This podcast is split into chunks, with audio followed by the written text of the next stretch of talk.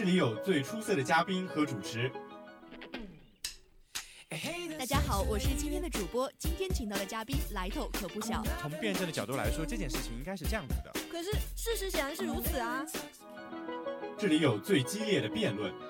这件事情每个人都有关系吧？我觉得你这样说太片面了。我可不是这样认为的。我觉得不，你这是在偷换概念。这件事情的本质应该是这样的。这里有最热的时事话题。中新网又爆出新闻了，微博上都转疯了。哎，你有关注吗？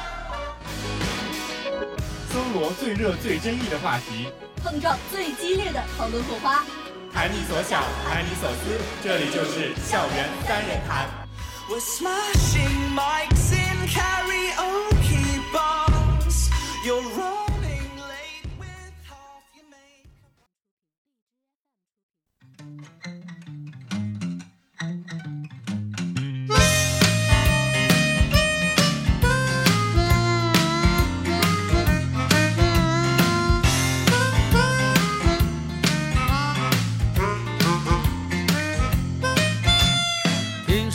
景色很美丽，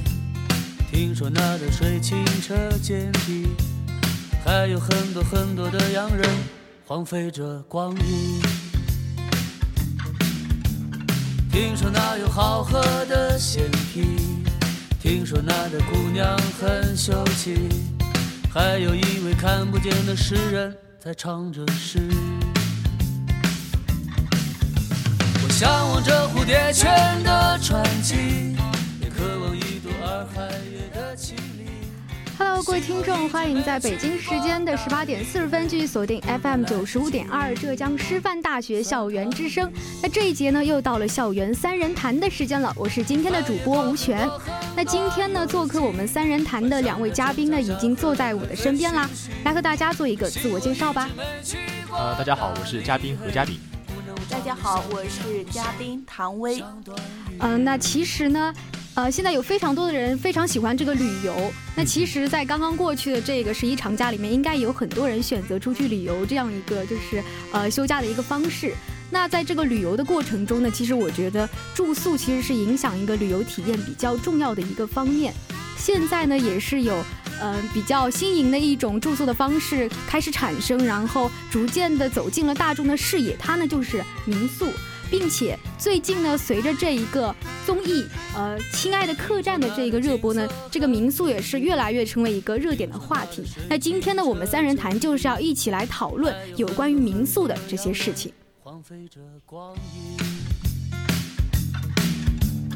听说那有好喝的鲜啤。听说那的姑娘很秀气，还有一位看不见的诗人在唱着诗。我向往着蝴蝶泉的传奇。那首先呢，肯定还是要来为大家科普一下民宿到底是怎么样一个特别的一个住宿的形式。两位嘉宾对民宿有什么了解吗？就之前，嗯，我之前去大理的时候可能住过一次民宿对民宿的了解就是住人家自己家，然后改装的变成一个民宿，然后更加相对于酒店来说更加富有生活气息。嗯，在我看来，民宿可能从字面意思上来说就是民间的住宿，那民间可能就是我们自己普通人家自己的房子，呃，拿来租借给别人。嗯，那可能就是嘉宾们对于这个民宿的了解呢，就是可能就是望文生义，就是从民众的家里面就是出租的，或者说短期借住的这么一个住宿的一个方式。那你们对于这个民宿，它跟我们之前选择的一些像快捷酒店啊，或者说星级酒店啊这种住宿形式，它有什么样的一些不同？或者说你们印象中它是具有怎样的一个特点？相对于便捷式酒店的话，可能便捷式酒店它更加有规章化一些。呃，比如说我们作为一个去某，比如说去到如家呀，去到一些星级酒店，他会跟你说他的浴巾放在哪里，他的一些吃的呀、一些用的呀、拖鞋啊放在哪里，这是一次性的东西嘛。那如果我去到一个比较呃主人家的那种民宿里面的话，它可能并没有这么多的标准，让你一下子就能找到你需要的东西。但是呢，同时它也会给你一种。啊，不一样的感觉吧。比较随意，比较轻松自在，就能够自己。呃，更加生活化的一种方式，呃，去住这个地方。嗯，那刚刚嘉宾提到的是关于它可能是一种模式上不是那么固定的，可能是比较随着这个主人他自己随心所欲的一些设计、一些创意这么来设置的。那刚刚唐薇呢，他其实提到的是关于我们。体验到了这么一种感受吧，对对对对，体验到了这种就是跟酒店这种不一样的一种情怀，这可能是它跟这个酒店比较不一样的一些特点。嗯，那其实这个民宿呢，它是从国外传进来的嘛，因为它已经是呃发展了有一段时间了。那你们觉得就是你们之前有对国外的或者说除了中国大陆之外的一些民宿有什么样的了解？呃，其实国外的民宿的话，我就在那个。因为比较喜欢看韩剧啊，或者韩国的综艺嘛，像之前的一些效力家的民宿，那这个它的整个的一个民宿的呃方法以及模式都是我非常喜欢的一个，呃，比如说它会有，它就是讲的是一家人，然后可能会有一些明星过来，然后在啊这个效力家进行做一个民宿，然后会有很多人来啊，同时和主人家一起生活，那他们每天呢可能放的东西并没有说像。呃，奔跑吧兄弟啊，Running Man 这种这么有挑战性、这么刺激，它可能更加平常、更加生活化一些。就比如我们今天去啊摘一些呃瓜果蔬菜，然后回来一起做饭，那可能就是平平淡淡的东西，反而让我感觉，哎，这个好像更加贴近我们的生活一些。嗯，那这是你们之前对国外的一些可能会有这样一些了解。那你们觉得中国的这种民宿跟国外的这种民宿，他们之间会有怎么样的一些区别？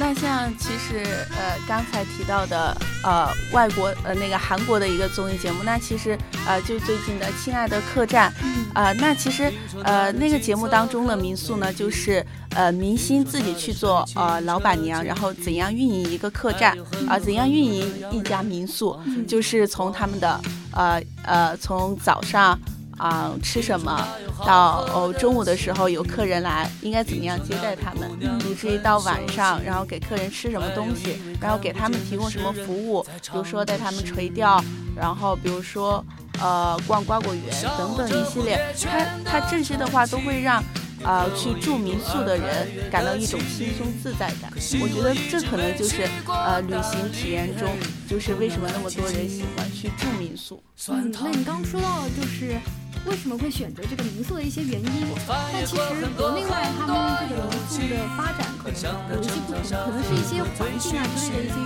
因。对吧？嗯，像这个某一种新事物的产生，肯定是顺应着某一些就是环境啊、社会啊等等的发展而应运而生的。那你那么你们觉得这个民宿的这个产生，它可能是有哪些原因、有哪些因素导致它现在会逐渐就是开始就是逐渐变成一个热点、逐渐大势了呢？嗯，可能大家现在经济发展了之后，像北上广啊，还有再加个深圳啊，四个大城市、一线城市，大家。啊，每天都生活的比较快节奏吧，嗯，让每个人忙碌，对忙碌，让每个人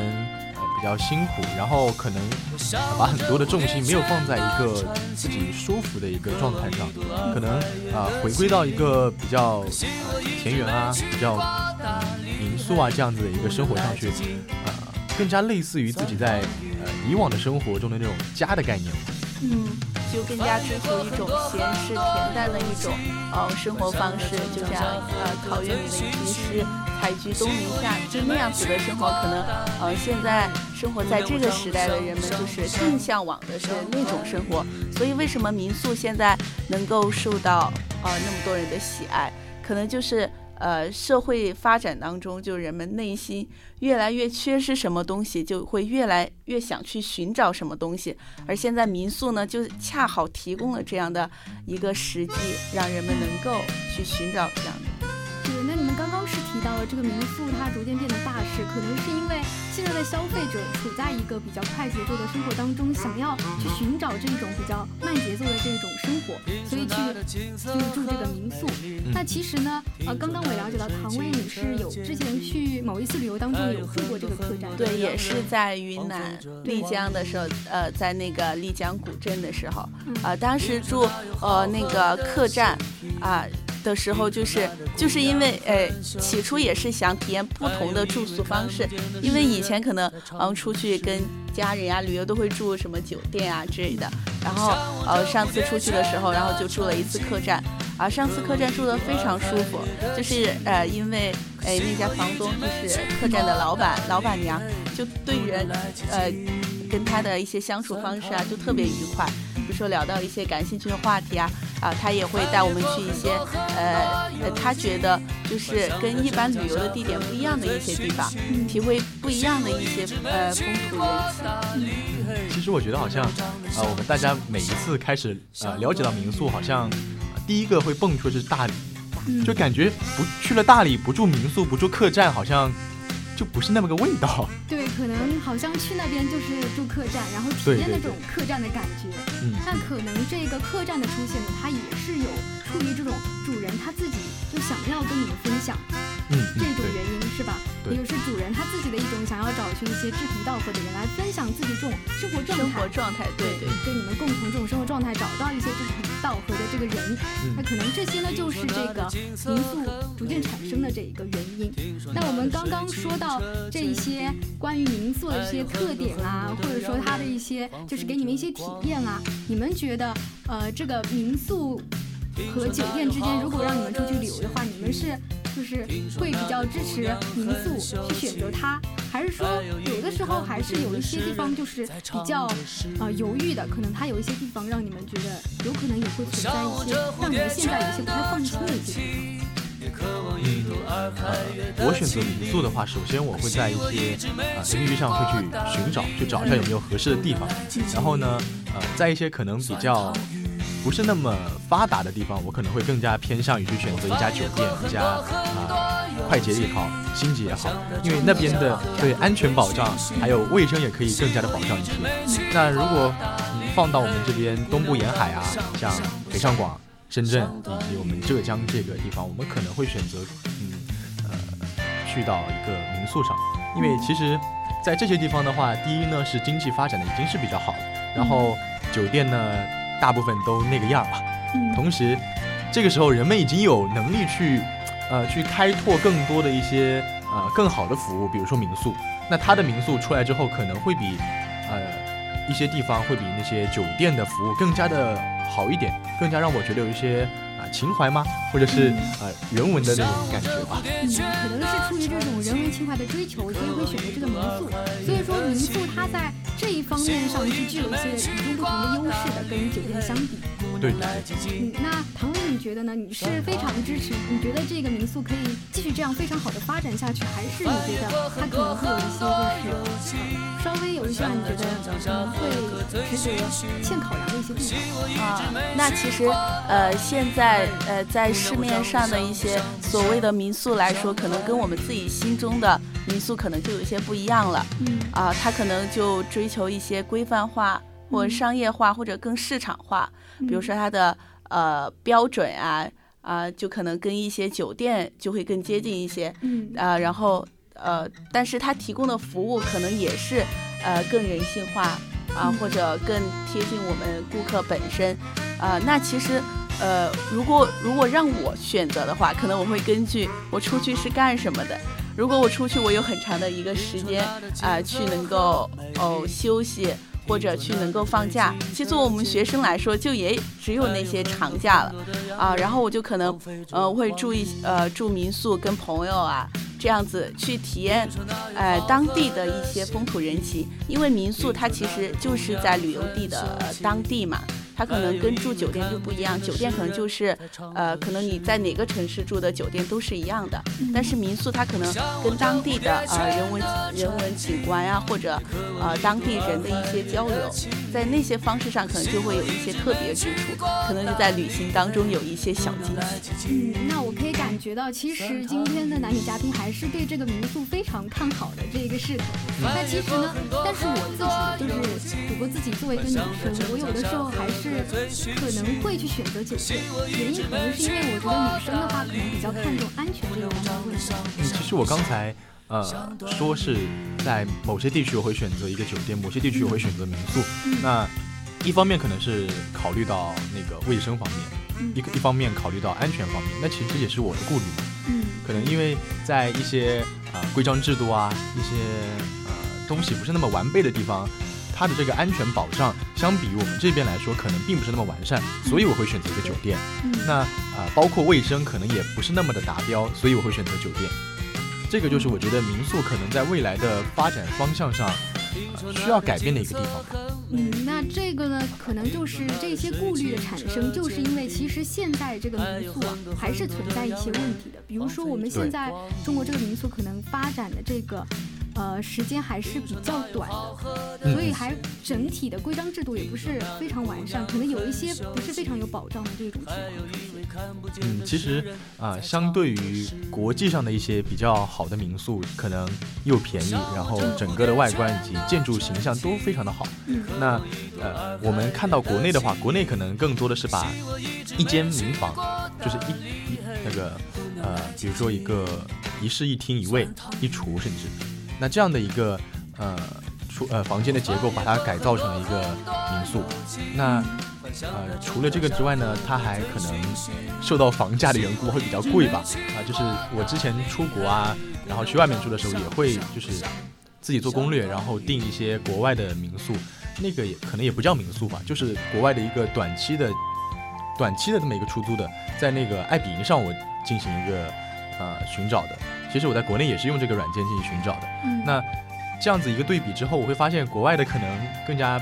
呃便宜，然后一些地方会做的更加呃细节上的处理会更加好一些。嗯所以我觉得可能国内还在一个嗯不断的发展的一个阶段吧，一些细节啊、一些规则啊，以及一些啊、我到底得如何去处理，还是需要进一步的、呃、发展了。嗯对我们现在说到的民宿，可能大家首先想到的就是那些呃古色古香啊，或者就是风景特别好的地方。那其实现在很多民宿就是呃，它有可能在市中心，就是一套房子，就里面有主人自己的装修，或者呃主人自己的改造啊，然后吸引吸引人去短暂租借的这样的一个呃场所。对对对。所以说，民宿的它的一个概念是不是比较有特色，比较有民族特色啊，或者说是一些地域特色？比如说，我现在可能去到一个呃，比如说我去摩洛哥的时候，它整个的建筑风格以及它的民宿风格都特别的艳丽，嗯，然后它的啊、整个的建筑形式啊，以及它室内的装修，可能都会有带有它民族的那种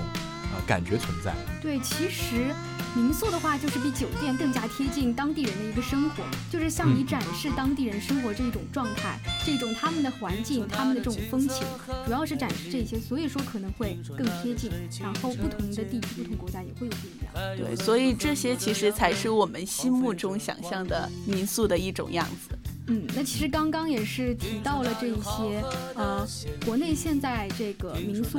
存在的这些问题。那你们觉得就是，呃，这个民宿它怎样子可以变成更好的样子？就是你们期望看到一些怎样的民宿出现？嗯，其实就我个人而言的话，我一直认为民宿有个特别呃关键的两个核心，那一个是自由，一个是个性。嗯对这两个东西的尊重是啊、一个民宿存在的呃最核心的内容吧。嗯那其实每一个人，每一个去做民宿的人，可能呃无非是两种状态，一个呢是爱好，然后在爱好的不断追求中，最后把它做成一个事业。那第二个呢，可能是呃，先做一个事业，但慢慢的觉得，诶，这个我好像很喜欢，然后也慢慢的坚持下去了。那这两个可能在时间的不断推移之后，会把这个东西做得越来越好。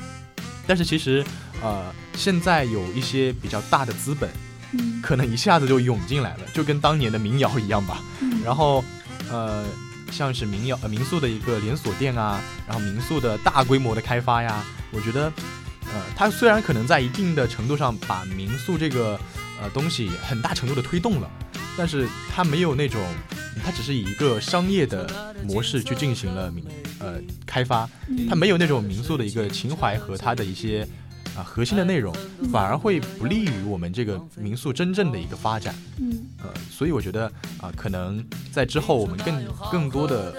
要把一个这个着重点给找到吧，不要迷失了这个民宿它发展的本来的核心意义。因为我觉得，如果更多的资本进来之后，越开越大，越开越大，然后各种规章制度、各种证啊之后，那跟我们的主题酒店啊，好像也没什么区别了吧？嗯，啊，那其实，呃，相比嘉宾说的什么个性或者呃呃尊重自由的情况下，可能我们作为女孩子，可能更看重的就是安全保障，就是我们去住在一个陌生人的家里，那我们呃作为一个女孩子，我们肯定会呃想到自身的一些呃安全方面的问题，所以呃。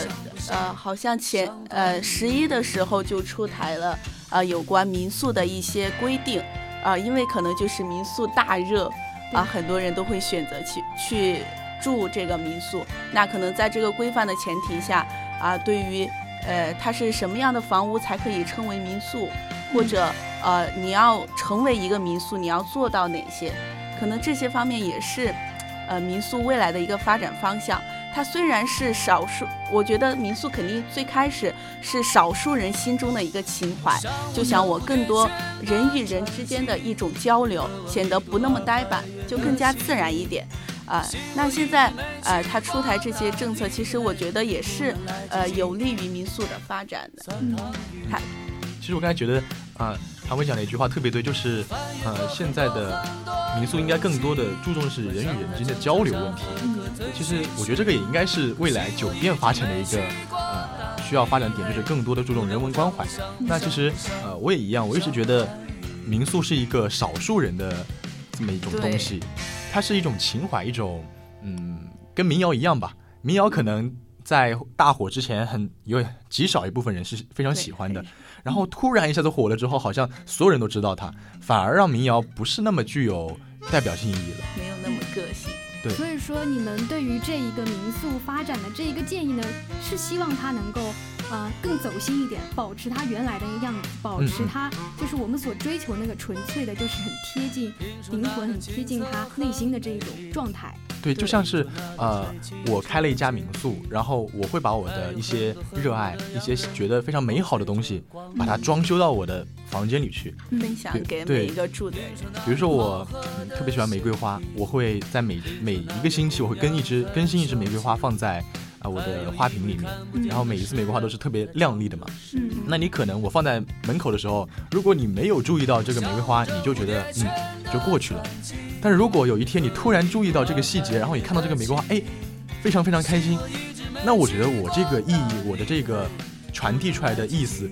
那就是非常有意义的，就是想象的感觉特别美好嘛。嗯，这就是一个民宿，它一个主人希望带给他那个住宿那些人那种感受，就是希望就是达到他的那种价值，对，美好。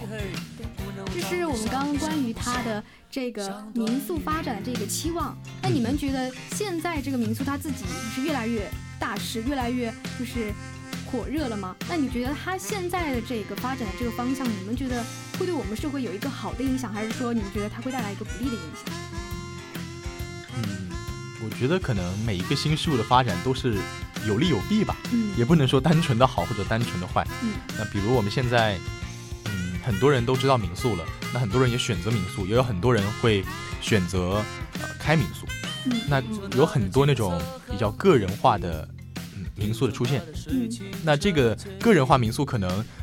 相比于其他那种机构啊或者家庭来说的话，更加存在安全、卫生以及隐私等等的问题。那这个可能就是民宿现在啊在不断发展中不可避免出现的一个问题了。嗯。那唐薇呢？你也是，就是看到这些就是不利的影响，你觉得它会不会其实也是一个有一个好的一个方向？当然，就是嗯，民宿作为一种就是算是新的呃住宿的一种方式的出现，其实就会让我们有更多的选择。我们出行旅游出行，比如说现在可能一家人或者朋友恋人之间可能出行，有些人就会选择呃想更舒心自在，就是像住在家里一样的那种。感觉可能很多人就会选择民宿了。那民宿，所以它，呃，就是它无论变成什么样，我觉得，就算它以后，呃，渐渐的，呃，形成什么连锁品牌或者越做越大，啊，然后我无论它怎么样，我觉得，呃，它对整个社会肯定是好的。但是，一种新兴事物的出现，可能都会由盛转衰或者再盛，啊。它可能现在呃特别大热，可能渐渐的就会出现一些他们行业内的一些呃嗯弊端呀或者不好之处啊，可能就会渐渐的没那么热。但是啊，它现在毕竟现在很多人就很想过那种呃家庭式的生活，有时间呃去旅行的时候过上啊呃很随对很随意自在的生活啊，所以很多人就会选择民宿。嗯，那其实刚刚说到的，虽然说这个民宿现在可能还存在很多的问题，会给我们带来一定的顾虑，但是其实呢，它作为一个新事物的一种新的住宿方式呢，也是为我们提供了多种选择，甚至呢，跟酒店相比，它可以为我们带来更多这种很安心的像家一样的，或者说更有情怀的这么一种体验，对一种享受。对，所以还是希望就是它能够在保心、保持本心的这么一种情况下，能够发展的越来越好。Thank you.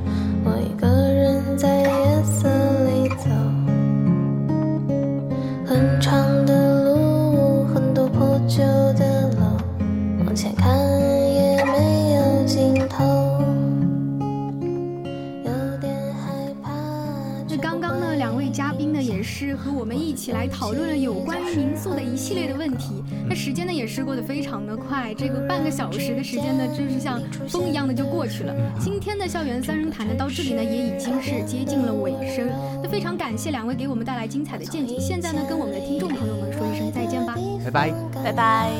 那好，今天的三人谈到这里就要和大家说再见了。我是吴璇，我们下期再见，拜拜。见你大笑着，